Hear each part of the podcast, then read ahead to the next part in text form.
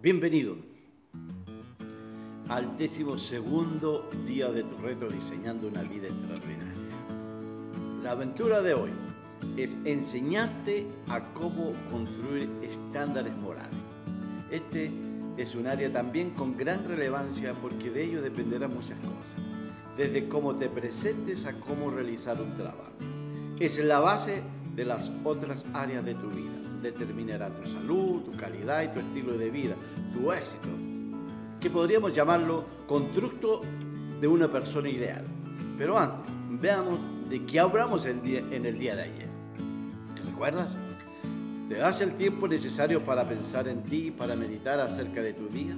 ¿Conectarte con Dios y contigo? Bien, en el día de ayer hablamos de cómo construir un carácter acorde a una vida extraordinaria. En este caso, para el constructo del carácter determinante tus valores y principios, que sirven como una brújula interna. Para ello, se debe crear y definir una lista de valores que determinarán el cómo vivirás. Ahora, pasando en materia, ¿qué debes saber acerca del carácter y la moral? Primero, es que el carácter y la moral están relacionados ya que esto es transmitido por el entorno que nos relacionamos y a la vez el carácter también es permeado por el medio. Segundo, cuando hablamos de ética, de moralidad, del temperamento y del carácter, nos referimos a la manera de actuar, de sentir, de pensar ante una situación, ya sea en la sociedad o en las decisiones individuales. Ahora, me enfocaré en el concepto de carácter. De acuerdo a su etimología en griego es impresión, un sello, un grabado.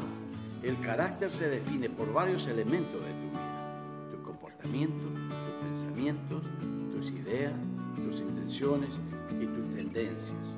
Es como decir la definición de tu perfil, lo que da forma, color e identidad a tu vida.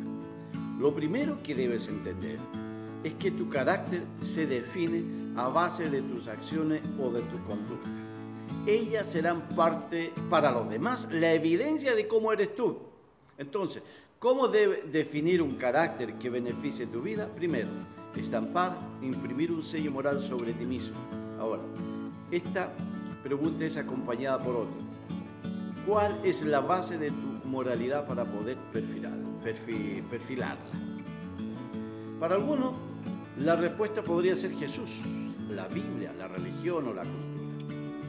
Una de estas te dará la consistencia a tu vida. De lo contrario, todo sería un caos o una anarquía.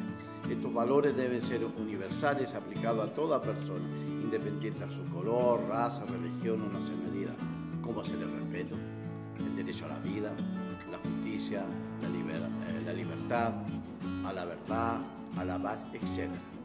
Un indicador de tener un carácter fuerte es hacer las cosas que deberías hacer. Si hago las cosas que no debería hacer dentro de un canon de verdad, de lo contrario, se es un individuo reaccionario, emocional y primitivo. Todas las acciones diarias dan forma a tu vida y te definen como tal. ¿Cuándo somos justos? Cuando practicamos la justicia. ¿Cuándo sé que soy, que soy creyente? Cuando practico la verdad. Ahora te revelaré un secreto. Tu carácter da forma a tus hábitos porque los hábitos son aprendidos. Debemos ser conscientes para desprendernos de los malos hábitos e instalar otros mejores que trabajen para ti. Todos tenemos malos hábitos y hacemos cosas que no se deben hacer, pero debemos identificar aquellos patrones negativos, los cuales debemos despojarnos de ella para mejorar la vida y ser diferentes a los demás. ¿Cómo aprendemos a mejorar nuestro carácter? Primero,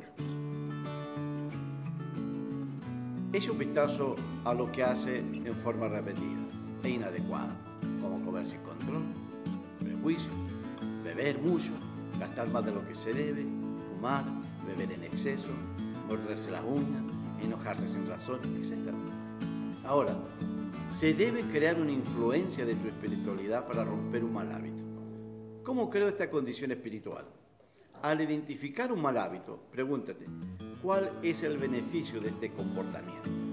¿Hay razones por lo que hacemos? ¿Cuál es el precio que pagamos por este mal hábito? Tu comportamiento determinará tu calidad de vida.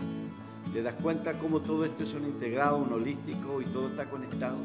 Por eso no se debe mirar nada por separado. Vivir con malos comportamientos es aterrador. Hay que provocar cambios que sirva de apalancamiento para cambiar y fijar, una nueva visión de vida. ¿Acaso no nos sentiríamos mejor al bajar de peso o mejorar nuestra relación amorosa? ¿O mejorar tu vida espiritual? ¿O saber escoger a tus amigos? Bueno, y así descubrirás la magia de tu vida. Revisa en forma constante tu vida. No debe bajar la guardia. Revisa tu cuaderno de ejercicio. Recuerda, tu carácter es todo lo que eres y tú puedes darle la forma que quieras. Escribe, ¿cómo te definirías? ¿Cuál es tu carácter? Analiza, reflexione y escribe tu historia, tu Excel. Gracias por tu tiempo. Nos vemos mañana. Bye.